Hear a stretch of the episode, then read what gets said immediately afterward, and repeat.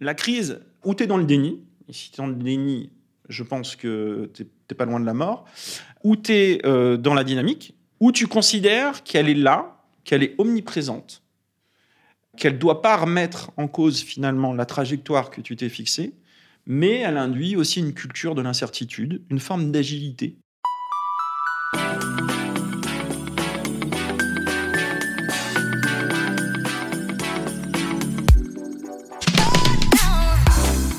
Bonjour, je suis Céline Puffardichvili, Look Sharp, pour le podcast Le sens et l'action du C3D.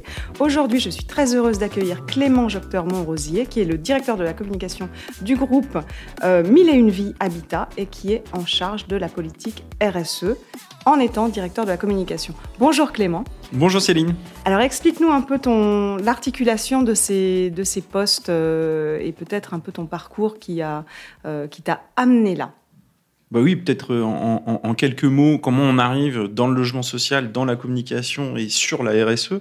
Moi, je viens finalement euh, du journalisme. Euh, je suis passé très rapidement sur le journalisme avant de tomber dans la communication et presque immédiatement dans le logement social que j'ai pas vraiment quitté finalement depuis une vingtaine d'années en, changeant de structure, de taille, mais j'ai toujours tourné finalement autour de, de cette mission d'intérêt général du logement social. Et j'ai rejoint donc le, groupe Une Vie Habitat euh, en septembre 2021, dans un contexte sur lequel on pourra peut-être, je, pense, revenir tout à l'heure, un contexte de lourde transformation et puis de, sortie de crise hein, suite à une cyberattaque euh, majeure. Euh, et comme tu l'as expliqué, je suis en charge de la politique RSE et effectivement, euh, il faut être un beau communicant pour porter la RSE, mais la RSE n'est pas de la communication. Je pense que là aussi, on va y revenir. C'est toute une subtilité et un chemin à faire aussi dans les organisations sur ces nouvelles fonctions. Oui, mais je, suis ravie parce qu'on va peut-être un peu dédiaboliser euh, la communication en montrant son, son intérêt euh, aussi. Alors, Aujourd'hui, on va parler de logement social, donc d'un service sociétal de premier plan. Tu parles de mission d'intérêt général. On va aussi parler de piloter en temps de crise, crise avec un S. C'est la première fois que dans ce podcast, on a un sujet de cyberattaque. J'en suis ravie. Donc, on va parler de, crise dans les crises et d'imbrication. On va parler de comment la RSE peut être un phare dans la nuit, tant pour l'interne que pour l'externe. Parce que quand on est directeur de la communication, on se préoccupe aussi de l'interne. Euh, tu nous en parleras. Euh, est-ce que tu peux nous rappeler ce que c'est que Mille et une vie habitat et quelle est l'histoire du groupe? Alors, Très rapidement, euh, c'est un des plus gros groupes aujourd'hui de logement social en France. Euh, il a été créé en, 1957, donc c'est une, une, vieille maison, euh, mais qui, a, qui s'est imposé quand même progressivement euh, comme, acteur majeur. Il y a eu des fusions. Euh, c'est un groupe issu de fusion de, la société qu'on appelait Logement Français, du logement francien et de coopération et famille. Et ce groupe euh, est, aujourd'hui composé de deux directions territoriales, en Ile-de-France, en Nouvelle-Aquitaine, et puis on a quatre filiales, en PACA et en Auvergne-Rhône-Alpes. et tout, tout ce petit monde, bien évidemment, travaille en étroite collaboration donc avec les élus et les partenaires locaux. Le groupe est, qualifié de, dit de groupe intégré. Alors qu'est-ce que ça veut dire un groupe intégré? Ça veut dire qu'on a décidé à un moment, euh, en 2018, euh, de s'engager dans une transformation en créant euh, des pôles et des services mutualisés.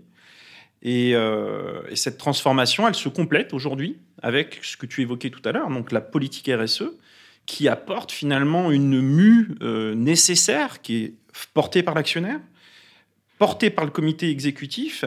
Et, c'est une MU qui, bien évidemment, euh, qui est là euh, pour accompagner sans balayer les fondamentaux. Hein. On reste euh, proche des élus, des locataires, avec une présence, comme je l'ai dit, physique des, équipes et des entités qui, ont une dénomination propre. Et les valeurs qui portent ces fondamentaux, elles sont relativement simples hein. chez nous. c'est proximité, responsabilité, proactivité. Et l'expression de ces fondamentaux, on, l'a inscrit finalement dans notre ambition. Notre ambition, inclure chacun en luttant contre les inégalités sociales, économiques, environnementales et territoriales. C'est très clair. Euh, c'est très bien de rappeler les, fondamentaux du, logement social globalement et, les vôtres. Est-ce que tu peux nous faire un petit peu d'historique sur le, sur le secteur euh, De quand date le logement social en France? Quels sont les, enjeux de, l'habitat social aujourd'hui? Et je dis habitat parce qu'il parce qu'il y a le, bâti euh, dedans. à l'heure des transitions, est-ce que tu peux nous dire aussi combien de personnes sont concernées par l'habitat social? Quand on avait préparé, j'avoue que j'avais été étonnée par ce chiffre, donc je me dis que je ne serais peut-être pas la seule. Alors, euh, là, je ne vais pas te raconter euh, en, quelques minutes un siècle d'histoire. Parce que le logement social, on l'oublie, hein, mais c'est un siècle de notre histoire contemporaine. Et de lutte euh, c'est, si on se réfère à la, première réglementation, c'est la loi Siegfried, hein, c'est novembre 1894. Ok, vous êtes parti pour 8 heures de podcast. Voilà, c'est ça. Donc, euh, j'adore. Hein, j'ai été historien d'origine aussi à un moment. Euh, ah, bah voilà, tu nous dévoiles ton pas, parcours. Non, non, mais je n'irai pas jusqu'à jusqu'à vous faire un exposé magistral. Juste se rappeler quand même. Merci qu'à l'origine euh, du logement social, c'est quand même la rencontre d'aspirations politiques euh, diverses. C'est l'inspiration qu'on appelait hygiéniste, c'est le paternalisme ouvrier et c'est l'approche fourriériste hein, d'une approche collective et voire collectiviste hein, euh, du, logement. Oh, tu nous ferais une biblio parce que c'est passionnant. Ah, volontiers, avec plaisir. Mais il y a plein de gens très très encore plus qualifiés que moi qui ont travaillé sur le sujet. Je pourrais vous donner les bonnes adresses et les sites de référence. Merci. Grosso modo, quand même, euh, si on fait un, raccourci immense, que vous l'avez compris, en un siècle, le logement social a toujours accompagné, voire anticipé, les évolutions sociales et sociétales. C'est quand même, on l'oublie, il faut toujours le rappeler, euh, le lab euh, de la ville. Le logement social a été le lab de la ville, a porté l'innovation architecturale, a osé bouger les doxa et, bouger euh, euh, les, décideurs aussi. Donc ça, il faut, d'abord, c'est bien de se le, rappeler et, de le redire, de le redire. Et tout à l'heure, tu évoquais donc le chiffre qui t'a surpris. Oui, aujourd'hui, on l'oublie là aussi souvent, mais il y a près de 70% de la population des ménages en fait qui, selon leurs revenus hein, et les produits proposés par le logement social, sont éligibles. Et si vous sondez autour de vous, vos proches, vos amis, il y a de grandes chances que des gens aient, au cours de leur vie, eu un passage dans le logement social. Alors, dans le logement très social, moins, social, il y a plusieurs euh, familles, entre guillemets, euh, euh, dans le logement social qui correspondent donc à des plafonds de ressources. Mais la vocation du logement social, c'est d'accompagner ce qu'on appelle les parcours résidentiels de manière ascendante, c'est-à-dire euh, de, répondre aux besoins peut-être de l'étudiant, mais l'étudiant va avoir d'autres besoins quand il se met en ménage, et on va comme ça accompagner tout le cycle de vie, et potentiellement, et d'ailleurs c'est un des sujets sur lequel on reviendra tout à l'heure, on va accompagner jusqu'aux seniors, et on va se poser la question d'ailleurs du maintien des seniors dans le logement. C'est un vrai enjeu. Donc aujourd'hui, le logement social, c'est euh, c'est un produit finalement assez universel, il faut le rappeler. Et puis, ça, ça demeure un besoin primaire. C'est la clé pour l'inclusion sociale, c'est la clé pour l'inclusion économique, c'est le départ de tout, en fait, le logement. Et c'est un secteur, tu parlais de défis, euh, les défis actuels, c'est un secteur euh, qui a quand même été très sollicité ces dernières années. Euh, il y a eu un engagement particulièrement fort dans les opérations qu'on appelle les opérations de renouvellement urbain. Ces grosses euh, ces gros chantiers où on a démoli et où on continue, euh, alors moins à démolir, mais où on a démoli euh, des quartiers entiers. Maintenant, mm. c'est plus, on va plus effectivement sur la grosse réhabilitation. Mais c'est de la restructuration, c'est la création ou la réinventer finalement la ville sur la ville. Et ça a été un effort majeur porté par les bailleurs sociaux qui souvent étaient les derniers acteurs dans ces quartiers prioritaires. Il hein. faut là aussi le rappeler. Euh, mais au-delà de cet investissement euh, qu'il faut souligner, c'est un secteur avec un modèle qui a quand même été très bousculé dans ses équilibres. Hein. Il y a eu la réforme des APL, euh, il y a eu les regroupements souhaités par le législateur. Et c'est vrai que c'est arrivé de manière un peu brutale. certains peut-être l'avaient vu venir, d'autres moins. et ça a quand même pas mal bouleversé les équilibres. Et à ça, j'ai envie de dire, s'est rajouté bah, la crise de la Covid, et puis des élections locales qui ont installé une nouvelle génération de maires. Et ces maires, euh, pour eux, bah, l'acte de construire, c'est plus compliqué. Bah, puis de toute façon, il y a une réglementation sur l'artificialisation du sol qui rend les choses. Euh, on va devoir contourner, on, plutôt construire sur la ville, etc. Et, à l'heure où il y a un défaut cruel de logement social, euh, un défi, parce que comment on fait, clairement? Alors, euh, oui, mais tout à fait. Mais cette loi sur l'artificialisation, euh, elle, crée, elle peut aussi, pour les élus, créer une injonction, donner le sentiment d'une injonction contradictoire, puisqu'en fait, on leur dit il faut construire, faut construire, faut densifier, faut faire du logement social, faut, faut, faut construire en général. Ah bah, il y a un manque, mais pas n'importe comment. Voilà. Et mais, oui, mais du coup, on a des besoins criants, faut continuer à innover.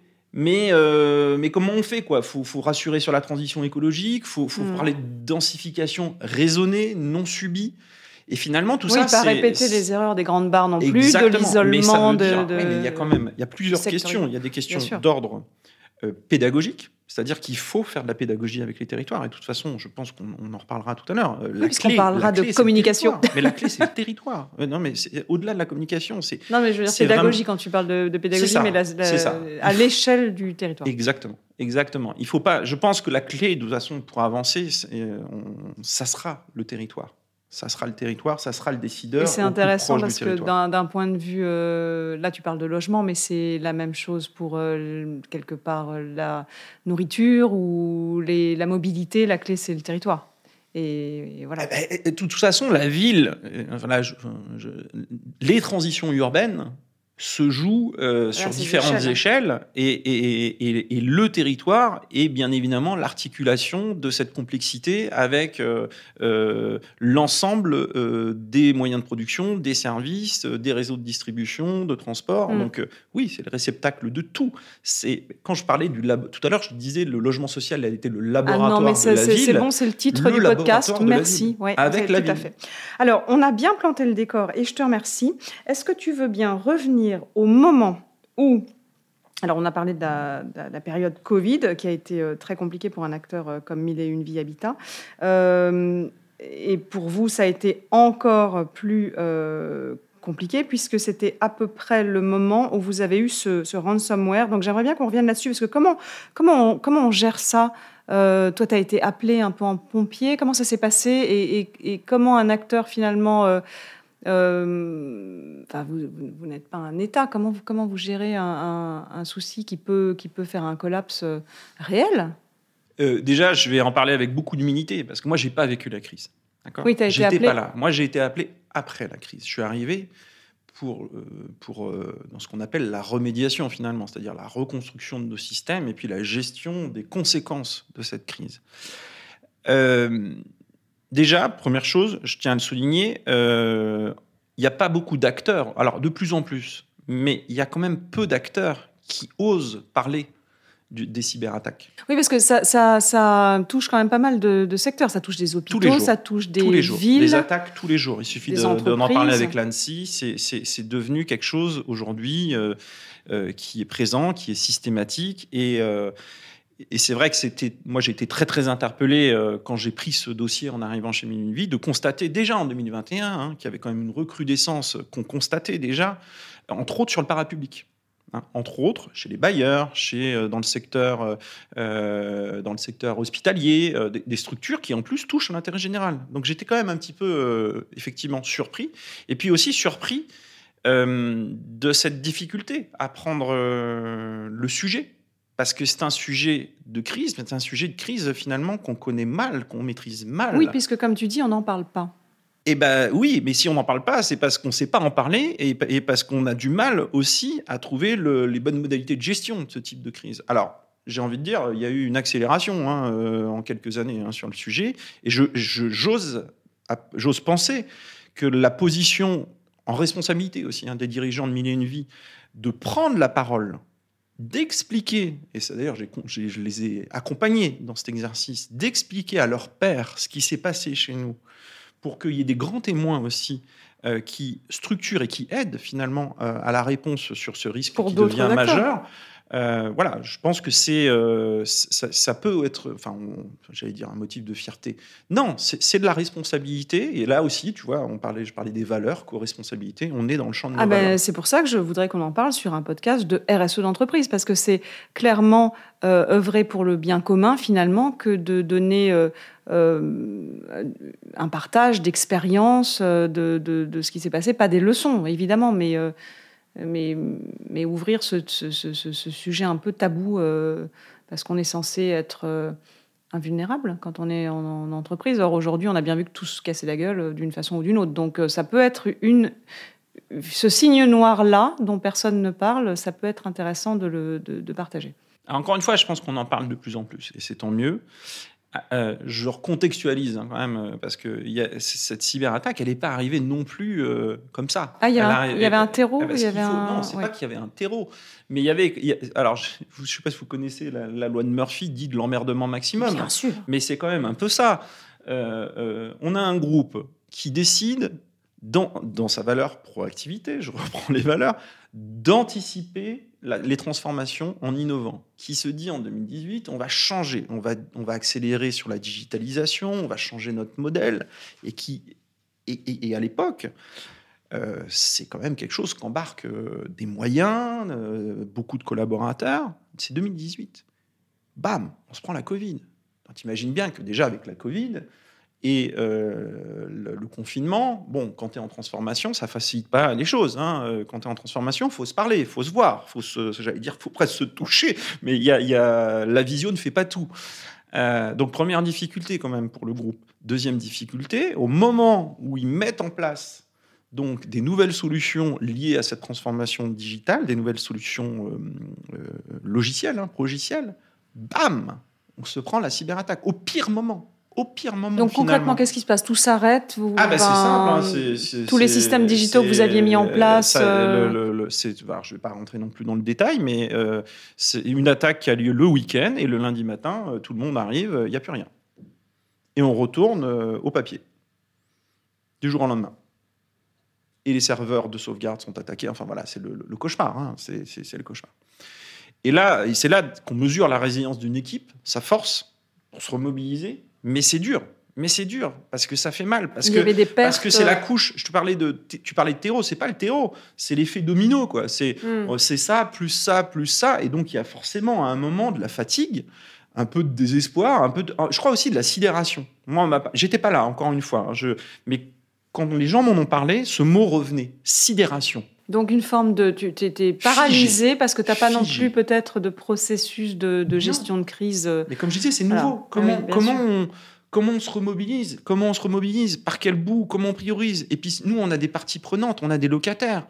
Il euh, faut que la machine elle tourne. Qu'est-ce que tu leur dis? Qu'est-ce que, comment tu ah, Mais avant de leur dire, c'est comment j'assure le, le service, comment j'assure le service, euh, comment j'explique je, à mes fournisseurs euh, bah, qu'on ne va pas pouvoir les payer parce qu'en fait, on est incapable de regrouper euh, les factures et les bons de commande. Mais enfin, ça a été un travail titanesque. Et il a fallu tout reconstruire. On a dû reconstruire tout le système d'information en moins de huit mois. Donc, bon, c'est un défi, c'est un défi collectif, mais c'est un défi qui fait mal au collectif aussi. Parce que on a mal, on a mal et on doute dans ces cas-là. Et moi, je, et là, moi, euh, c'est vraiment là que je suis arrivé. Je suis arrivé dans un moment. Parle-nous de cette, moment cette où je sentais, euh. où je sentais ça. Je sentais une perte de confiance. Je sentais euh, un peu de doute. et puis, et puis c'est naturel. C'est un peu. J'ai souvent repris cette image. C'est un peu comme l'animal blessé. tu te replies un peu. Tu te replies sur toi. Tu, tu lèches tes plaies. Et, surtout, tu te planques dans le bois. Tu vas pas dans la clairière euh, gambader euh, avec euh, les autres animaux et tes copains. et, donc, même si on a toujours, et, franchement, les collaborateurs ont été exemplaires, ils ont gardé le lien avec les parties prenantes, les élus, les locataires, ils ont toujours été là avec les fournisseurs. Mais quand même, il y a forcément ce réflexe d'être un peu auto-centré sur soi-même. Et, c'est là qu'on, parce qu'on est dans le doute. Et donc, il fallait dire, euh, OK, maintenant, comment on se remobilise en tant que collectif? Comment on reprend cette confiance? Et comment on sort du bois, pour reprendre l'image que j'avais Comment on retourne dans la clairière quoi? Euh, et c'est là qu'effectivement, tu te dis, euh, quel va être mon levier? Quel va être mon levier? Et c'est là que tu as construit, parce que tu, dis, tu te décrivais comme pompier stratège. Donc c'est là que tu. Alors, pompier stratège, oui, là aussi, c'est forcément un peu caricatural. Hein, oui, bien sûr, mais, mais... pompier, parce qu'il y a un moment, quand tu es dans la crise. Euh, bah, faut parer au plus urgent euh, aussi. faut parer au plus urgent. le plus urgent, c'est quoi? C'est que si les gens doutent, si les gens euh, doutent d'eux-mêmes, doutent de leur collectif, eh ben, il faut recréer le lien. Il faut aller voir les gens. Et c'est tout bête, hein, mais ça a été ça. Euh, pendant Moi, je, je, suis arrivé, mes premiers mois, ça a été d'aller en filiale avec le COMEX, d'aller voir tous les collaborateurs sur le terrain, de libérer la parole, de se dire les choses. Il y avait un côté purge. Hein. Il y avait un côté, voilà, il faut. Euh, on se dit ce qu'on a à se dire pour se remobiliser et retrouver la direction, reprendre l'aventure collective. C'était nécessaire. Et regagner de la nécessaire. confiance, parce qu'il y a peut-être eu Et- un. mais une euh, confiance par, par l'écoute, par Mm. l'écoute attentive, par l'empathie aussi. Euh, donc c'est toute une posture managériale aussi hein, qu'on a revue et qui se prolonge d'ailleurs. Tu vois, aujourd'hui on est sorti de la crise, mais il y a des choses qu'on a construites à ce moment-là qu'on essaie de préserver. Par exemple, là j'en ai fait une encore en février. On fait des, on fait des conférences interactives aujourd'hui. Comme on est un groupe, tu l'as compris, national, on a des implantations partout. On ne peut pas avoir tout le monde dans une même salle à un, à un même moment. Et ben maintenant, on fait euh, des, des séances interactives avec l'ensemble des collaborateurs. On est en plateau live et on gère via des outils d'engagement euh, type Klaxoon euh, les questions en live euh, des collaborateurs. Donc on, on- on continue à faire vivre ce dialogue qu'on a instauré finalement en moment de crise. Donc finalement, et c'est là qu'on va y revenir, mais la crise peut être une opportunité parce que finalement, ça peut être une, une accélération dans, dans, dans- dans- dans des, dans des changements finalement. Là, en l'occurrence, je parle de posture managériale, mais derrière, euh, il a découlé un référentiel managérial qu'on a co-construit avec des cadres euh, et avec euh, la, Oui, cette écoute par a la direction des euh, ressources humaines. Donc, ouais, il y a plein de choses. qui- Libérer les initiatives de co-construction aussi, parce que les gens se sont dit, bah tiens, aujourd'hui on m'écoute, je vais peut-être en profiter pour placer ce que, ce que j'aimerais voir changer. Ou... Exactement. On a introduit, on a ré- peut-être réintroduit, parce que avait, Il y avait certainement il y avait ça, mais il quand on grossit, souvent ça se perd, oui. Mais quand on est en crise, on le perd aussi. Parce que c'est encore une fois, c'est, c'est- on part au plus pressé, il faut aller sur l'opérationnel. hein. C'est la réponse opérationnelle qui prime. Donc là, c'est le volet pompier. Et puis il y a le volet, euh, je, je parlais de- du chemin, la trajectoire, reprendre l'histoire collective. Bon, bah comment on fait?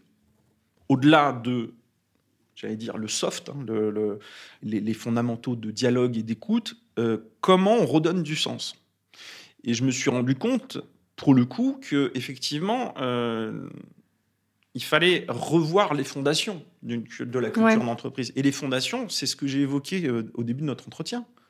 C'est quoi nos valeurs? C'est quoi nos valeurs? C'est quoi notre ambition? Donc se recentrer sur ce qui fait corps à un moment.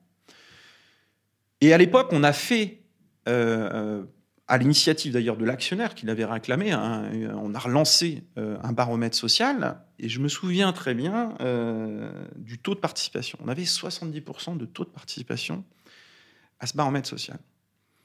Et forcément, quand tu lances un baromètre social, bah, tu peux avoir en tant que dirigeant un peu peur de ce qui va être dit.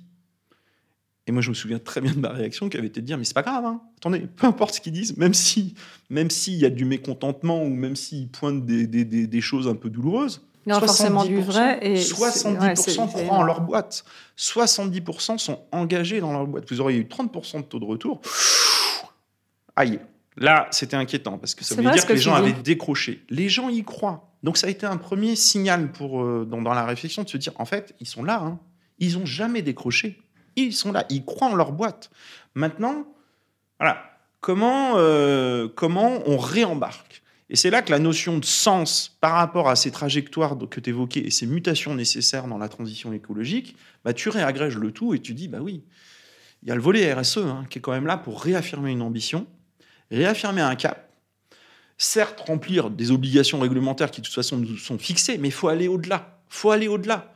Et c'est en allant au-delà et c'est en refaisant de l'intelligence collective au service de cette ambition de responsabilité sociétale qu'on va passer peut-être de 70% d'engagement, je l'espère, à 80-85% euh, sur nos prochaines euh, sur nos prochains baromètres. Euh, voilà, donc c'est alors ça peut paraître avec un peu de distance presque cynique de dire ça, mais la crise a servi finalement le changement, peut-être un repositionnement, et ça a peut-être permis, c'est très paradoxal et c'est dur hein, sûrement De pour de l'entendre pour ceux ouais. qui l'ont subi, hein, mais, mais de se retrouver et, et de retrouver ses fondamentaux et peut-être de dire maintenant on va au-delà. Mais on s'organise. Parce que ça, ça veut pas. Enfin, on va y venir peut-être sur la méthode. Ah ben non, mais C'est- pas parce que tu te projettes entre guillemets que justement tu viens dans l'exercice du greenwashing et euh, Oui. euh, de la parole, euh, de la simple, de- du simple slogan. Il faut pas être dans le slogan. Il faut être dans une méthode qui Exactement. rassure. La qui est- prophétie autoréalisatrice, ça ne Ça ne marche marche pas. Donc, euh, parle-nous des, des deux axes dont tu, dont, dont tu parles, qui est l'axe, euh, enfin, les- tu- quand on a préparé, tu parlais de l'axe managérial et l'axe des bonnes pratiques qui doivent se, se compléter pour être quelque part les piliers de, de la, mise en œuvre, quelque part. Alors, le managérial, là, j'en ai un peu parlé sur la posture, mais le managérial, il fallait aussi. Euh, le managérial porte l'ambition. Donc, à un moment, on a fait un travail aussi. alors là, euh, qui s'est accéléré, entre autres, avec l'arrivée de mon directeur de la stratégie, hein, soyons, soyons clairs, qui est le sponsor au COMEX du, du sujet. On a reposé les fondamentaux de qu'est-ce que la RSE et on se rend compte que c'est pas un sujet forcément, euh, encore une fois, très clair, parce que même il y, a eu des évolutions. On est passé quand même, il faut le. ah bah oui, en 10 ans, euh, oui. on est passé du développement durable, euh, qui a quand même été une période où on avait un plafond de verre hein, dans les actions et, avec des prophéties autoréalisatrices, comme tu viens de l'évoquer, à une approche des vœux pieux, quoi, RSE extrêmement structurée et maintenant qui s'appuie aussi sur des textes et sur un, un, environnement réglementaire, qui vient finalement, et c'est peut-être au bénéfice euh, là aussi des entreprises, accélérer les mutations. Donc on est passé de quelque chose qui était une sorte de volonté, mais on ne savait pas trop comment y aller, ou on n'avait pas trop, enfin on voulait pas aller trop loin dans la révision du modèle d'affaires, à bah en fait maintenant on n'a plus le choix. On n'a plus le choix parce que de toute façon ça se resserre. Et comme on est scruté, on a besoin d'avoir des méthodes pour faire des démonstrations euh, et des, des, KPI. Et, et c'est là qu'on fait la, bascule entre le volet managérial et l'embarquement global euh, et, la structuration de la démarche et de la politique RSE. À partir du moment où on est d'accord, on s'est aligné sur le collectif dirigeant, sur c'est quoi nos fondamentaux sur la RSE et, comment on raccorde ça finalement à notre ambition première, il faut ensuite partir des choses concrètes faut, faut prendre le sujet avec humilité. Et tu faisais le lien avec la communication, là aussi on peut en parler. C'est si tu veux pas passer pour le communicant de service, et là je suis péjoratif, hein, et parce que j'ai vécu aussi ah bah, le, miroir, le, miroir, le, miroir, du communicant, euh, paillettes et plumes, si tu vois ce que je veux dire. Mmh. Euh, on a mis dix ans à dire que la communication, c'était pas de l'événementiel pur pour euh, se faire plaisir, mais que c'était une fonction stratégique. Et là, j'ai envie de dire, on est en train de faire l'autre mutation qui est de dire, bah, euh, on est des communicants stratèges et on embarque des on peut être au service, voire à l'initiative, voire des acteurs des politiques RSE euh, pour embarquer. Alors, il y a un biais cognitif, hein, on pourra y revenir. Je pense qu'il faudra à, terme peut-être qu'on devienne tous des directions de l'engagement et puis des directions de la communication. Je pense qu'il faudrait que ça, ça casserait peut-être des travers ou des héritages, on va dire, inconscients dans les organisations et, dans les entreprises. Mais, euh, mais bon, c'est un sujet. Je, me disperse un petit peu. Non, non, non. Je voulais juste peut-être si on peut finir sur, euh, sur cette histoire de, de crise. Parce que on euh, il y a vraiment cette histoire de crise dans la crise, et comme vous êtes quand même un secteur euh, euh, indispensable et, fragile, je voulais qu'on. J'aime pas parler de, prise de conscience, c'est un peu comme si avant on se souciait de rien et tout d'un coup on, a vu la Vierge, et ça me paraît complètement condescendant. Et, que tu le disais toi-même, de voir une vertu dans la crise, c'est hyper délicat de l'évoquer, ne serait-ce qu'en en respect des souffrances que ça ça a véhiculé. C'est pour ça que j'aime pas du tout quand on, quand on se dit, par exemple, que la guerre en Ukraine va être bénéfique. Je ne sais pas en quoi c'est bénéfique. Euh, on détruit tout, euh, surtout des gens.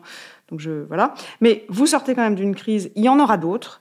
Euh, est-ce que tu aurais un, une chose qui, qui, finalement, pour, pour, pour, pour, pour être dedans encore, parce que tu as, la long trail de, de, de, de, de cette crise, puis là, il y a la crise énergétique quand même maintenant, euh, qui, quand on est un acteur du logement, on, ne peut que la voir et c'est un, euh, un, accélérateur aussi sur l'ensemble de vos politiques, j'imagine.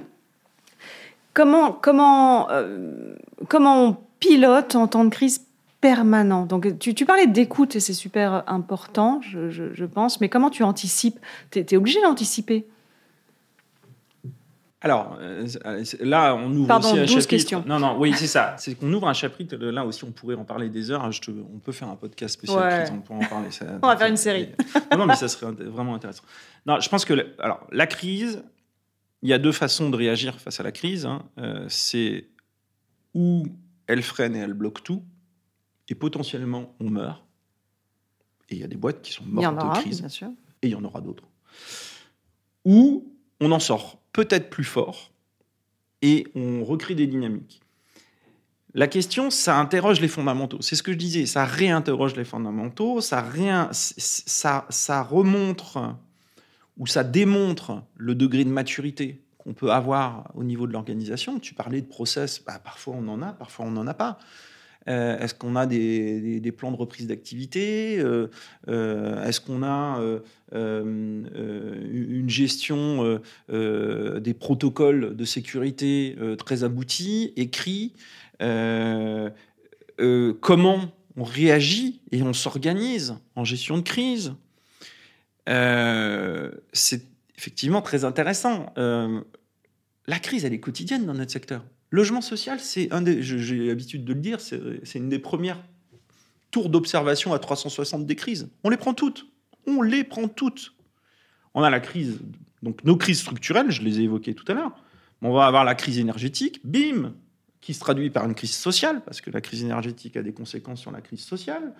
On va avoir euh, euh, on a, alors, la crise cyber, voilà, je vais revenir.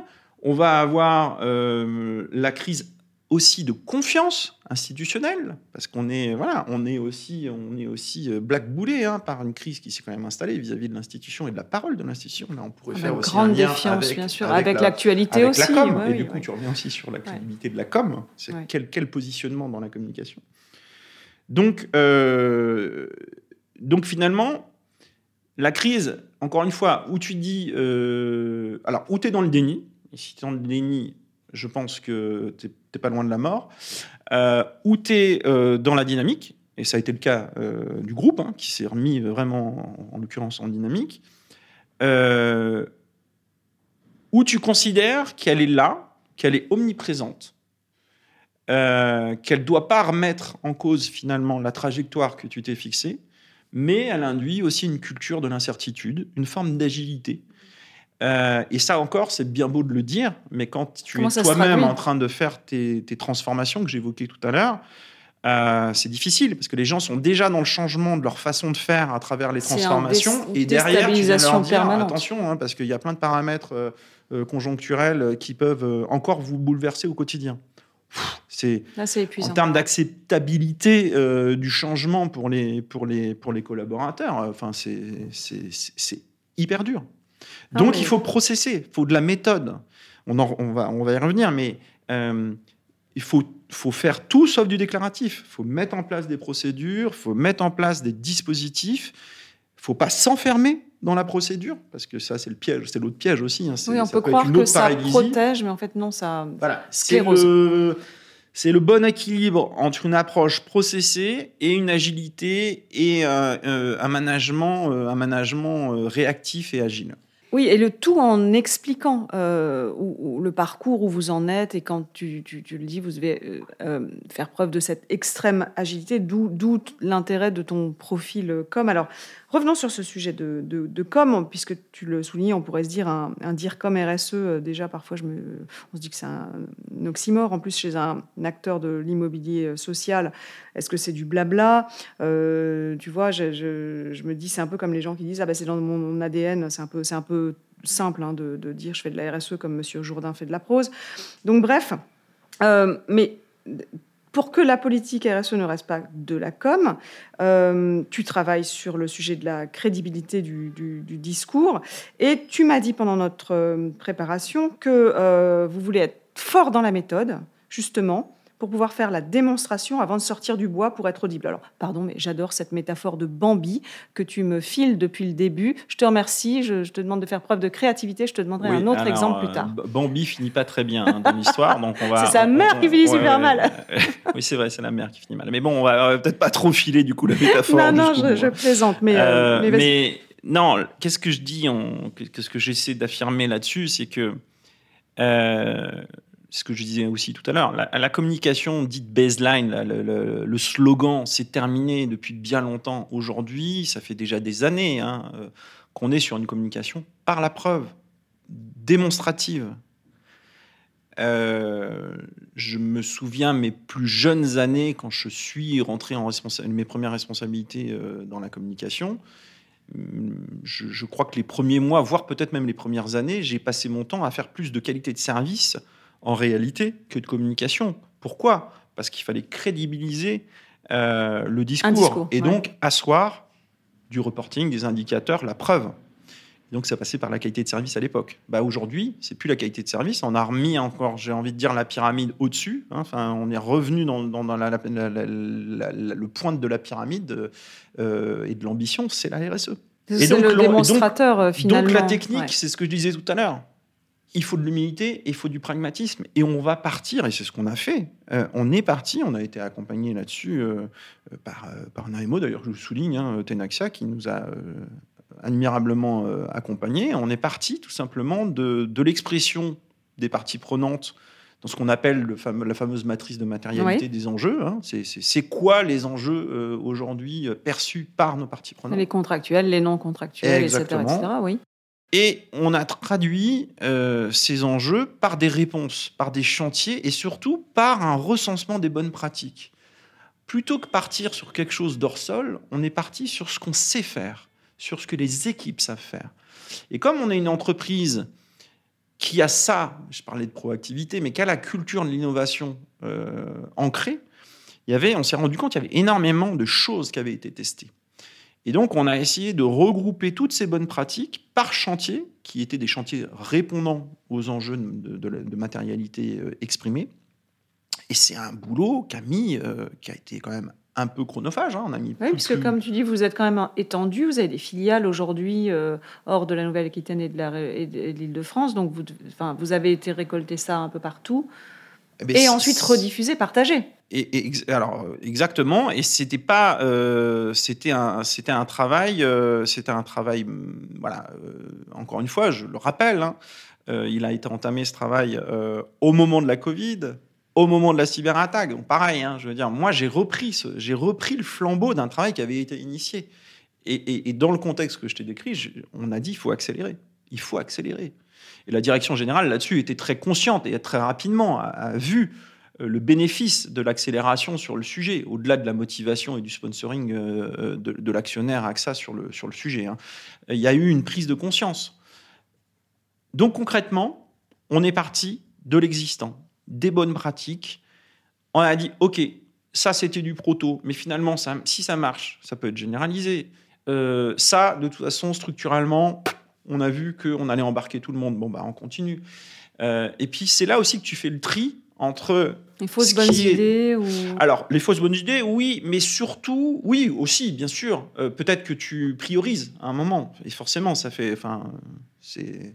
Je vais pas reprendre en période de 49.3 le, le terme euh, gouverner, chez choisir, mais euh, piloter, c'est prioriser. hein. Donc là, en l'occurrence, en l'occurrence, il fallait bien faire ce travail aussi, mais au-delà de prioriser, au-delà de cet acte nécessaire euh, de management, il y a, euh, la question de, définir aussi ce qui finalement est de l'ordre du réglementaire.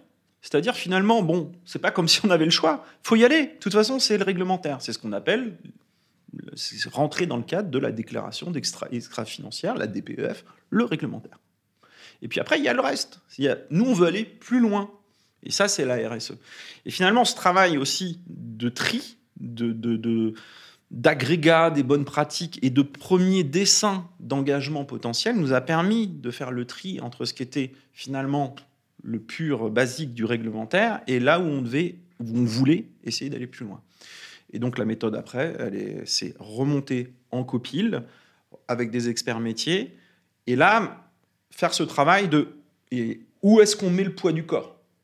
Où est-ce qu'on va mettre le poids du corps euh, sur l'ambition, la structurer pour qu'elle soit lisible, extrêmement cohérente, alignée aussi et convergente avec tout ce qui a été fait et ce qui a été posé comme ambition. euh, parce que là aussi, hein, on Bah, n'est c'est pas là pour terme, réinventer bah, le bien modèle ou l'ambition. Ouais, ouais. hein, on fait converger. On fait converger.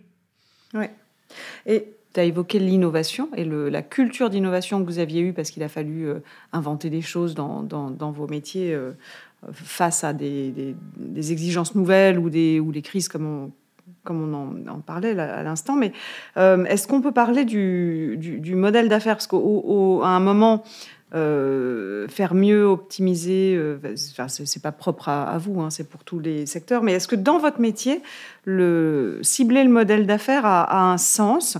Tu m'as dit euh, et tu as rappelé qu'avant la taxonomie, vous aviez été dans un registre basé sur la culpabilisation, enfin, vous, on a été plutôt dans un registre basé sur la culpabilisation ou la culture de l'éco-geste, mais pas dans un changement systémique.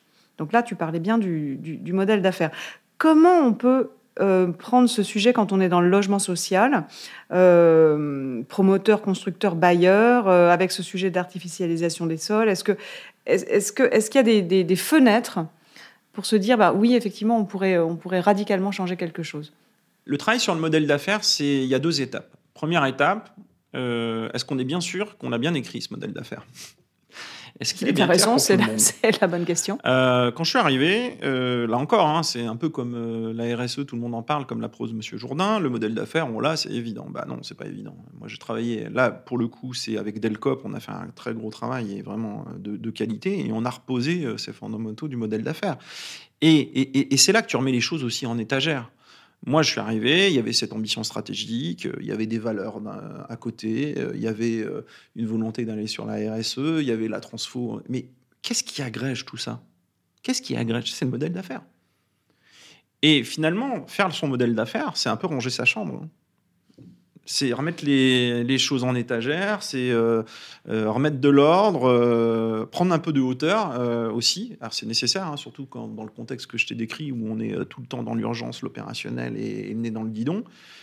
Et, voilà. Donc première étape, faut, faut, faut, être bien sûr que son modèle d'affaires il est écrit et il est pertinent. Et puis ensuite, à partir du moment où on sait quelle est notre création de valeur, matériel, immatériel, et quels sont, euh, on, va, on va attaquer la question des impacts. Et c'est là la transformation du modèle d'affaires. Donc c'est la deuxième étape. Si, si, si déjà tu n'es pas au clair sur ce que tu fais, euh, c'est compliqué de savoir là où tu veux aller.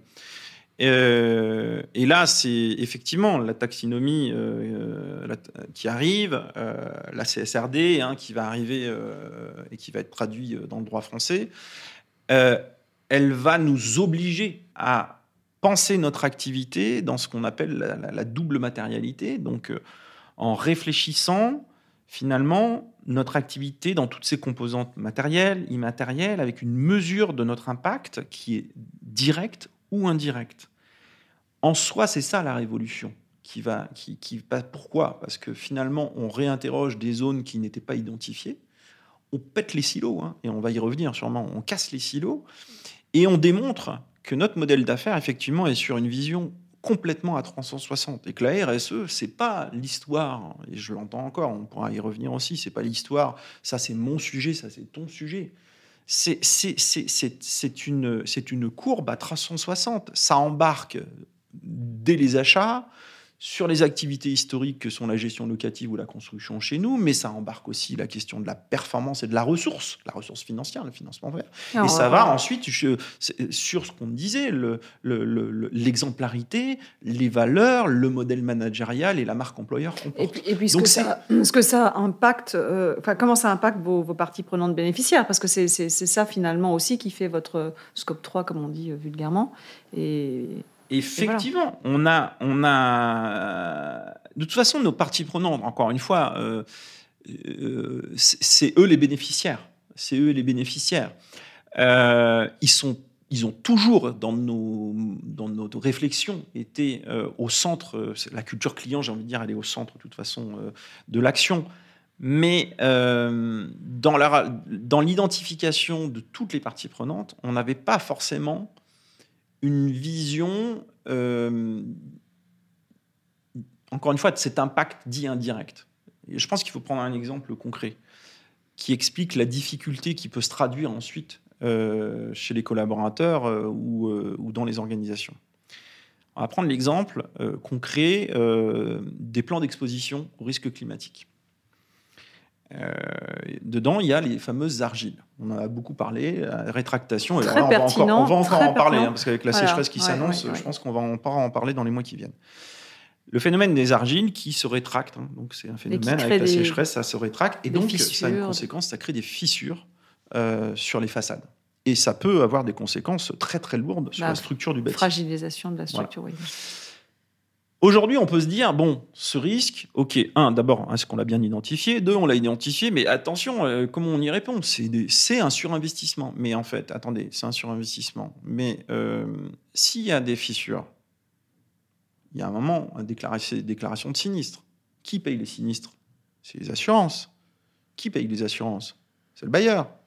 Qui paye le surcoût qui va être impacté? Dans les coûts d'assurance, ça sera le bailleur. Donc en fait, la boucle, si on n'a pas identifié le côté caché de l'iceberg, on ne traite pas le problème. Ou on, le Tu subis les conséquences, mais tu diffères. Donc, donc c'est vraiment cette approche qu'il faut arriver à montrer. Et donc, forcément, je reprends cet exemple, bah forcément, ça veut dire, au moment où on réfléchit l'achat de la prestation, je sais que euh, peut-être le surcoût induit, finalement, est lissé parce que je vais gagner sur euh, les assurances à moyen terme. Donc, voilà je, prends cet exemple, c'est un peu caricatural. Hein. Non, non, non, mais, je prends cet euh, exemple. C'est tout à fait réel en plus et, d'actualité, donc c'est pas caricatural, mais oui. Bon, c'est voilà, donc c'est une approche, c'est une approche à 360, euh, et c'est comme ça qu'on transformera donc nos modèles d'affaires. Et pour parler de la finance, qui est donc euh, la ressource, c'est ta vraie ressource quelque part qui doit passer se tarir dans ton domaine, mais c'est pas le seul. Euh, la seule. Euh, tu parlais des, des, freins euh, spécifiquement à ton action. Ça peut être donc l'un qui est lié à cette ressource de, financement et l'autre au mode de travail. Est-ce que tu veux nous, nous, dire deux mots sur ces freins et comment tu oui, alors là aussi, en, essayant de, de, ne pas rentrer trop dans la technique, hein, je ne suis pas l'ingénieur en ressources financières, mais euh, il est évident que pour répondre à la question de l'effort de construction, euh, il y a plusieurs sujets. Hein. Il y a, on a parlé des territoires, on en reparlera peut-être tout à l'heure, rassurer, accompagner pour que, déclencher l'acte de construire. Il y a la question du foncier, on pourra aussi en parler peut-être tout à l'heure, et puis il y a la question du financement. La question du financement, elle est majeure, et surtout aujourd'hui avec l'augmentation du livret A, du taux de livret A. Et c'est pareil, ça, tout le monde ne le sait pas forcément, et c'est là aussi euh, toujours bon de faire euh, œuvre de pédagogie. Euh, il se trouve que nous, ce qui est une bonne nouvelle pour la majorité des ménages, ne l'est pas forcément pour les bailleurs sociaux. Pourquoi? Parce que nos prêts sont indexés sur le taux du livret A. Et donc, en fait, ah, quand le livret A augmente, nous, nos fonds propres diminuent. Très bien, d'accord. Fondent. Et nos fonds propres, c'est notre capacité à construire du logement social. Donc paradoxalement, si tu boucles la boucle, ce qui est, euh, ce qui est une bonne nouvelle pour le euh, ménage et peut-être une mauvaise nouvelle indirectement pour lui s'il est demandeur de logement social, parce que finalement, on ne construit, on construit moins. D'accord. Donc ça, sous, pas vu cette, cette mécanique. Alors c'est une mécanique vertueuse qui a permis quand même c'est très spécifique pour le coup euh, au modèle français. Ça a permis quand même de, garder cette capacité d'investissement sur le long terme, hein, euh, ce travail euh, sur le livret A. Là, dans la conjoncture, et par rapport aux difficultés que j'ai évoquées tout à l'heure, bon, c'est encore, voilà, c'est quand même une, une, épine dans le pied dans un contexte en plus inflationniste où il faut bien de toute façon répondre euh, et l'augmentation du, livret se justifie par rapport, par ailleurs, à l'inflation. Donc c'est vraiment, il y a un effet ciseau euh, très lourd pour nous. Mais ça, c'est intéressant parce que dans chaque domaine d'activité, il y a des paramètres techniques comme ça. Euh, fondamentaux qui sont des, grosses épines dans, le pied. Et celle-là vous concerne, mais, mais vous êtes nombreux à être concernés quand même. Donc les gens bénéficiaires sont nombreux à être concernés. C'est sûr, c'est sûr. Et puis surtout, après, on, ça interroge, quoi. Ça interroge, puis je pense que ça interroge beaucoup d'acteurs aujourd'hui dans le secteur, parce que parce qu'on se dit, euh, voilà, ça plus ça plus ça plus ça aujourd'hui conjugué dans ce monde hyper complexe, dans ce que finalement on n'est pas aussi un peu à la fin d'un modèle, quoi, un moment cycle, de à un moment de cycle. Est-ce qu'il va falloir euh, flécher euh, de nouvelles ressources financières? Il y a la finance verte. Peut-être qu'il faut qu'ils fassent le ménage un petit peu sur le, sur le, le terme, je crois qu'ils sont en train, mais ça, oui, il y a des, vents contraires, disons, sur ce sujet-là. Non, mais c'est pas là aussi, c'est pas un, sujet simple. Mais peut-être que voilà, aujourd'hui, il y a des prêts à impact social qui existent. C'est très intéressant. Ça reste aujourd'hui un petit peu peut-être modeste. Peut-être que comment on va flécher de nouvelles ressources? encore une fois, je pense qu'aujourd'hui il va falloir faire différemment en termes d'ingénierie financière, il va falloir réfléchir autrement, il va falloir vraiment avoir une vision mmh. prospective.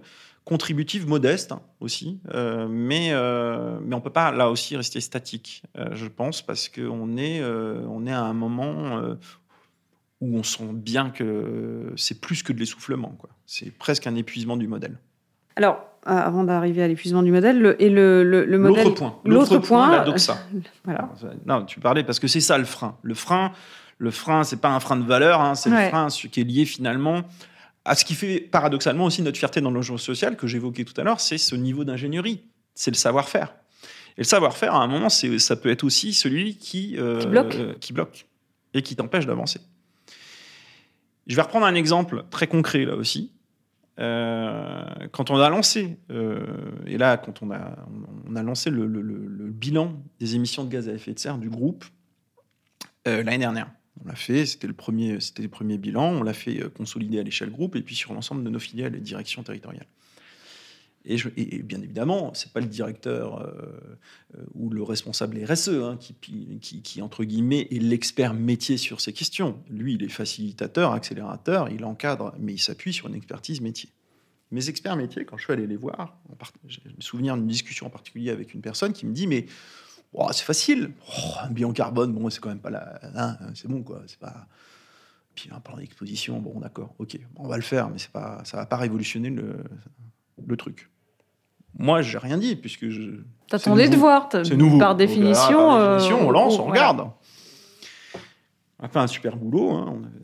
On, a, travaillé avec Egis qui nous a accompagnés. Euh, puis il nous montre le plan d'exposition et puis il commence à nous parler justement des argiles commence à nous parler des vagues de chaleur, et puis il commence à nous montrer les modèles, les projections, la question de, de l'inondation, mais au sens euh, enfin, euh, euh, submersion marine.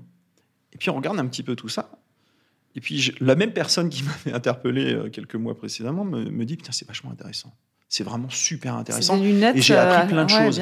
Et tu sais, Clément, le truc, c'est que quand moi j'étais à l'ESTP, quand on était en école spécialisée, on n'avait pas la vision prospective. On nous disait, mais là, il y a 20 ans, il ne s'est rien passé pendant 20 ans, bah, il ne se passera rien, tranquille. Alors qu'en fait, maintenant, on a des outils, on modélise avec les outils en gros, avec l'apport bien évidemment du GIEC, mais euh, d'autres données, on est capable d'avoir des modèles prédictifs. Ça change tout. Ça change tout dans l'approche. Et donc, c'est intéressant. Et je, trouve, je, prends cet exemple parce que pour moi, il est, il, est, enfin, il est tellement parlant. C'est euh, le sachant, qui se met dans la dynamique et qui, et qui prend exactement ce qu'il faut prendre aujourd'hui dans l'approche RSE, qui a tout compris en fait, qui dit ok, bah en fait euh, ça a bouleversé peut-être euh, euh, bah, ton point de vue déjà. Ouais, puis une capacité à décoder ou à voir les choses, et puis moi j'ai complètement intégré le truc, hop, je m'en mets dans le move et on y va. Voilà. Donc, par contre, bon, lui, en l'occurrence, euh, euh, et je le remercie, euh, puis ça reste, en, l'occurrence, c'est des alliés, donc on ne peut pas faire sans. Il se reconnaîtra dans le podcast. Oui, il se reconnaîtra. Je pense qu'il se reconnaîtra. Mais j'en suis certain. Mais on, peut, on pourrait aussi avoir, comme dans toute dynamique de changement, un frein, une peur. Et un moment où on dit, bah non, euh, non, non, mais moi je refuse, cette, je refuse cette nouvelle lecture. Je reste sur ma grille de lecture. Ou je reste sur ma vision euh, à trois ans. Euh, oui, mais c'est tellement inconfortable ce qu'on est en train de vivre que c'est un réflexe humain, comme mais tu disais. Complètement. Et nous, il faut pas qu'on soit. Il faut. Alors là, là, c'est un appel que je fais à tous mes collègues parce que je pense qu'on est tous dans ce cas-là. Surtout, n'allons, ne poussons pas le curseur trop loin pour braquer. Gardons notre place. On doit être encore une fois des facilitateurs, des pédagogues, des accompagnateurs. Mais si euh, si on pousse trop le trait, euh, on va avoir des réflexes ou corporatiste ou de, repli. Euh, après, il, y a aussi des situations, il peut aussi y avoir des situations de rente, euh, entre guillemets, de confort, euh, qu'il faut arriver à bousculer. Hein. ça ne veut pas dire qu'il ne faut pas non plus tout le temps, il faut rester la mouche du coche. Mais attention, faut pas non plus, dans cette vague de changement, voilà, c'est du change classique, il faut rassurer, à un moment, c'est comme le deuil, le changement, il, y a il peut y avoir cette période de frein et d'opposition. D'accord. Alors, comment tu peux euh, à la fois prendre ce chantier à bras le corps, améliorer la vie des locataires qui ont des revenus modestes, euh, même améliorer leur confort de vie en dehors des loyers. Euh, comment, comment tu conjugues tout ça dans la prospective que tu es en train de, vivre? Alors euh, là aussi, beaucoup de modestie. Hein. Oui, mais sujet extrêmement complexe. Il y a beaucoup il, y a, il, y a des, il, peut y avoir des solutions qu'on voit à court terme, il y a des solutions à moyen terme qu'il faut dessiner collectivement. À court terme, on pourrait tout simplement regarder la question de la TVA à 5,5 hein, sur l'ensemble de la construction et du secteur de la construction. C'est un sujet pour lequel tu milites? Ah bah moi là-dessus, euh, moi je milite pas. J'observe que ça serait quand même facilitateur et c'est aussi euh, la contribution du mouvement HLM hein, qui, d'ailleurs dans le cadre du CNR, a apporté cette proposition. Après, euh, je parlais des territoires, je parlais de la difficulté dans l'acte de construire. Il y a un moment, il faut donner aussi des signes. Il y a beaucoup de dotations, beaucoup de dotations qui, sont, euh, qui étaient donc euh, financières, qui étaient attribuées aux territoires, qui ont disparu. On ne va pas rentrer dans le détail. C'est il y a quelques années, 5-7 ans Ah bah ça, ça il y a eu ça, il y a quand même la, taxe, la disparition de la taxe d'habitation, ah n'oublions pas non plus, hein, qui est encore récente, puisque pour les derniers, dernières tranches, c'est cette année hein, que ça entre en vigueur. Donc, euh, bah, en moins d'une décennie, pour les territoires, ça a tout changé quand même. Ah, euh, les territoires, aujourd'hui, c'est par des injonctions contradictoires. Il faut construire, il faut construire plus. Euh, mais en même temps, ils ont peu de marge de manœuvre quand même pour aider. Voire même, ils sont punis. Ce que disait le réflexe de cette nouvelle génération d'élus qui est arrivée et qui dit Bah ouais, mais moi, je veux pas non plus sortir tout de suite parce que je me suis mis à construire. C'est un peu le, le mythe du maire bâtisseur battu. C'est-à-dire, euh, j'ai construit, puis je me fais sortir parce que j'ai construit. Donc là, il y a un moment, ça va falloir euh, arriver euh, à accompagner ces maires qui ont le courage de le faire. Alors, il ne s'agit pas de dire on va construire n'importe comment, n'importe où, encore une fois, hein, je sais pas du tout mon propos, mais on ne peut pas de toute façon. Mais, mais il y a un moment, il faut donner des signaux forts. parce que sinon, voilà, on aura beau faire toute la pédagogie qu'on veut, on aura bien du mal à accompagner l'acte de construire. Ensuite, il y a la question du foncier. Le foncier, aujourd'hui, c'est clé. Euh, alors, je ne sais pas s'il faut encadrer le prix du foncier. moi, je ne suis pas un sachant là-dessus. Ce que je constate, c'est qu'effectivement, le prix du foncier euh, rend très, très compliqué l'équilibre des opérations. Donc, je pense qu'il faut déjà, nous, et c'est ce qu'on fait chez Milieu une Vie, il hein, euh, faut déjà travailler sur notre propre foncier. Il faut réfléchir sur la valorisation de notre foncier. Ça veut dire se prendre aussi par la main. on, est on est assez mature hein, sur le sujet. Je pense qu'on est en avance par rapport à beaucoup de bailleurs sur la réflexion de la valorisation du foncier. Euh, c'est identifier euh, les poches euh, d'optimisation, c'est réfléchir. Il y a plein de solutions, hein, dont par exemple les solutions aussi de surélévation hein, qui, qui, arrivent de plus en plus. et donc voilà, cette question de la valorisation du foncier par les, les bailleurs constructeurs, je pense qu'elle est, elle est clé. Et puis après, bon, il y a des pistes de réflexion, mais alors ça, ça sera vraiment une approche très collective. Il faudra voir aussi euh, comment peut-être aussi des partenaires comme la Caisse des dépôts se positionnent. Euh, c'est ce qu'on appelle la seconde vie du bâtiment. Donc c'est tout, c'est tout ce qu'on appelle les grosses, grosses réhabilitations. Voilà, comment on trouve des modèles d'incitation euh, pour aller sur de la grosse réhabilitation? Puisqu'on voit bien que euh, on pourra pas euh, construire, euh, donc faire que de la construction, optimiser ce qu'on a, puis qu'on a une trajectoire bas carbone. Il hein, faut le rappeler quand même. On a une trajectoire de neutralité carbone à atteindre. Et à un moment, euh, ça va être complexe euh, de trouver l'équilibre entre l'effort de construction neuve, euh, la réhabilitation et la rénovation énergétique sur les étiquettes, et en plus, voilà, la restructuration, repenser la ville sur la ville. S'adapter aux usages plus vite, peut-être. Les, les, familles qui, changent sociologiquement parlant, le nombre de, de, chambres, l'usage. Tu parlais de la, la, fin de vie, c'est à ça que tu penses aussi, j'imagine. Alors ça, c'est un autre sujet encore. Là, là, on vient. Là, tu m'as, tu m'as interrogé un petit peu sur, euh, sur bon, fondamentalement l'effort de construction, comment on peut euh, essayer d'accélérer. Voilà, je, te donne quelques pistes, encore une fois, qui sont pas que les miennes, hein, euh, qui sont par ailleurs partagées par tout le mouvement ou peu ou prou une partie du, du, mouvement. Et puis après, il y a la question des usages. L'autre question, c'est l'évolution des usages et comment on va répondre à l'évolution des usages, voire des évolutions, par exemple, démographiques. Alors ça, c'est un vrai sujet aussi, parce qu'il faut l'avoir en tête. Euh, et ça a un impact, là aussi, euh, en termes d'investissement.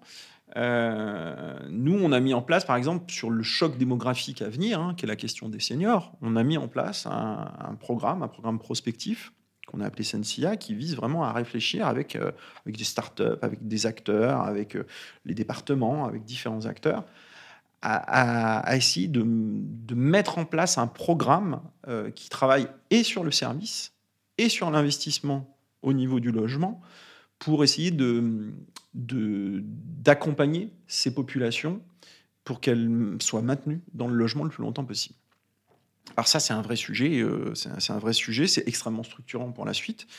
Et on a aussi des dispositifs hein, qu'on a créés qui sont une illustration finalement de cette approche euh, en, marque, en marque blanche. Hein. On a une marque qui s'appelle Cher Voisin, qui a été développée avec une société qui s'appelle Réciprocité, d'ingénierie urbaine.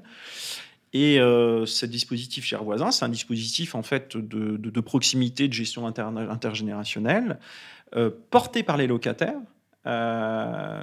Et donc, concrètement, ça se matérialise par des maisons de projet en pied d'immeuble où on va trouver des lieux d'échange, de coproduction. Ce sont les habitants qui définissent, qui définissent les actions sur lesquelles ils veulent aller. Alors parfois, c'est même aller jusqu'à sur certains sites à un travail euh, de, de cogestion finalement des espaces verts qui euh, fait baisser les charges locatives. Donc en plus, c'est hyper vertueux. Tu penses bien dans le contexte actuel que ce sont des pistes qui intéressent forcément euh, les bailleurs, les territoires et les locataires. Ah, quand tu parlais de lab, là, c'est clairement ça.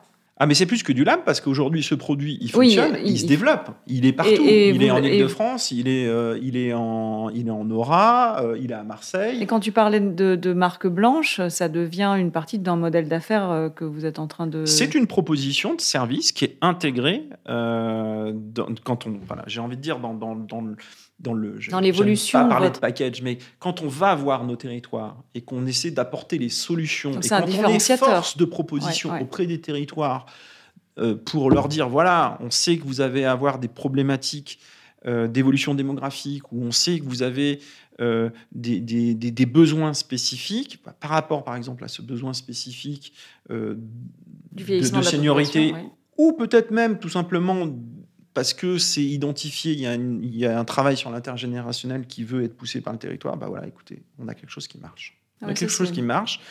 Et, ça se développe et ça vit. Et c'est une association, hein, par ailleurs, on est partie prenante, mais ça vit sa vie. Hein. Ça vit sa vie. C'est une marque blanche avec une association indépendante. Ah, c'est une, réponse aux enjeux de lien que les territoires euh, ont, évidemment. Alors, je voudrais te poser la dernière question non récurrente de ce podcast. C'est sur le, sujet de la transmission, qui est un petit peu un, fil rouge pour toi euh, dans ta vie professionnelle et, sans doute personnelle aussi. Cette passation de l'expérience, de ce que tu as vécu. Toi, tu, as à cœur de, faire cette passation. Tu, donnes des cours, tu peux nous en parler un petit peu, mais tu évoques aussi le compagnonnage et dans, le secteur dans lequel tu œuvres, c'est pas un mot creux, le compagnonnage. Il y a vraiment cette notion de laisser une trace durable d'une œuvre. Là, ta question m'amène sur à la croisée de d'engagements qui sont des engagements professionnels et de convictions qui sont très personnelles, voire, voire intimes. Quoi. Je, si on revient sur le volet professionnel... tu t'arrêtes où tu veux, Clément. non, non, mais je vais expliquer pourquoi. Je, mais ça ne me gêne pas hein, d'en parler, au contraire. Je, tu parlais du process, effectivement. Quand on travaille sur le process, finalement, on travaille aussi à la passation, à la transmission. Et quand on a un jeune collaborateur qui arrive, eh ben, il est opérationnel euh, en quelques semaines parce qu'effectivement, on a mis en place des process et, euh, ça, contribue à cette logique de passation. Donc oui, d'un point de vue purement, comme je l'ai dit tout à l'heure, effectivement, euh, professionnel dans les entreprises. Mais plus, plus personnellement, je pense qu'on est des passeurs je pense qu'on est des. Euh, parce que on développe une expertise, une expérience, euh, et que des pères nous ont apporté et qu'on doit nous-mêmes transmettre et qu'on doit redonner. Euh, ça, c'est une philosophie. Alors, je suis pas bouddhiste, hein, mais je, suis plutôt agnostique. Mais je pense que ce, cette, relation de, relais et de passeurs, euh, ouais, j'ai toujours donné des cours. Je pense que ça fait une vingtaine d'années que j'en donne, que j'interviens en milieu universitaire. Je l'ai fait à Villepinte, je l'ai fait dans le Nord. Euh, aujourd'hui, je le fais euh, à De Vinci. Euh, mais je l'ai toujours fait parce que je pense que ça, c'est nécessaire. En tout cas, pour moi, c'est structurant. Alors aujourd'hui, effectivement, j'ai la chance en plus d'être co-directeur d'un nouveau MBA de management et de communication de crise, là, qui se lance en octobre, et que, et que j'ai monté avec, avec Thierry Portal, que je salue, qui est co-directeur à mes côtés. Et, et, pour moi, c'est voilà, c'est aussi cette respiration, c'est une respiration et c'est l'expression de, ce, de ce, cet engagement voilà, de, de, passeur. Et puis le compagnonnage, c'est encore plus intime. Le compagnonnage, ça remonte à quelque chose que j'ai découvert quand je faisais mes études d'histoire. Hein, donc, il y a vraiment, ça remonte quand même un petit Mais peu. non, Si, entre si. 50 on Et ouais, c'est ça. et, donc, le compagnonnage, je pense que là, on mériterait aussi de parfois de s'interroger, ou, de, pas de s'interroger, mais de le, promouvoir, de, rappeler ce qu'était cet héritage. Euh, je me suis entre autres intéressé à Agricole Perdiguet euh, à l'époque et son Tour de France en fait, qui expliquait tout simplement cette culture du savoir-faire et là aussi de la transmission. Et je trouve que c'est formidable.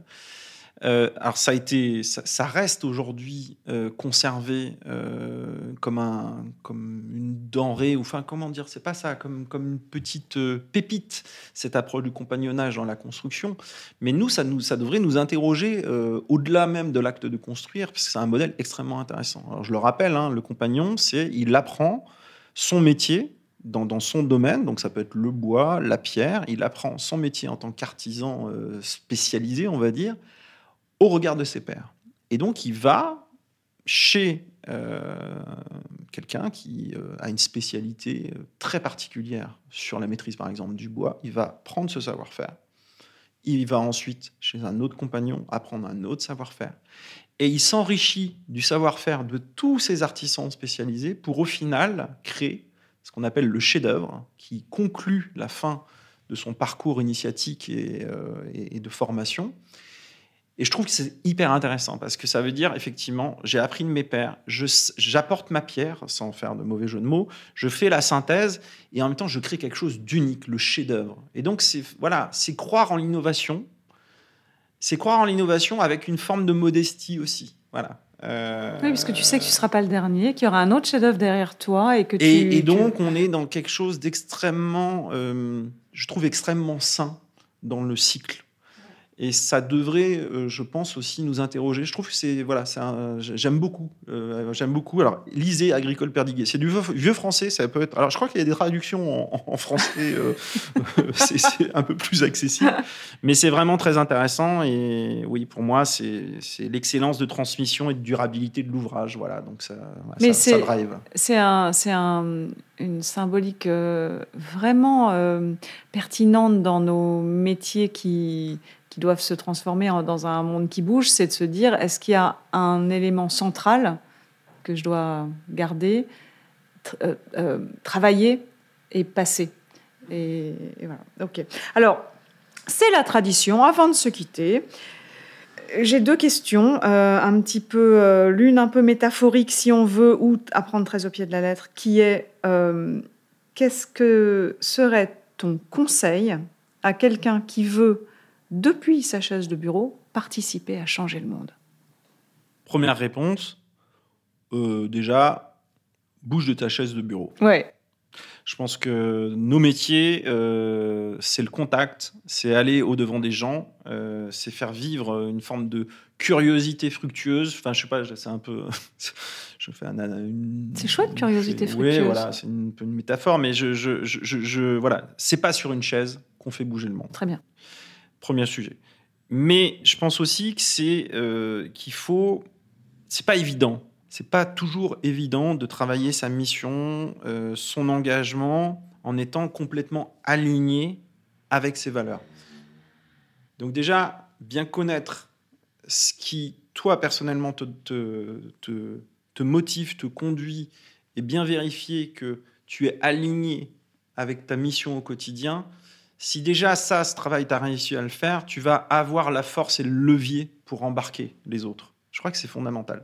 On l'oublie souvent. Donc être d'abord euh, raccord avec soi-même, Raccord avec donc avoir fait ce travail un peu introspectif finalement de à quoi je sers dans, dans- là où je suis avant de prétendre embarquer ou, ou, partagé. C'est pour ça d'ailleurs que le logement social est, alors je fais la pub du logement social, mais encore une fois, je, volontairement, je le dis aux jeunes qui cherchent du sens, de, un travail qui, qui, donne du sens.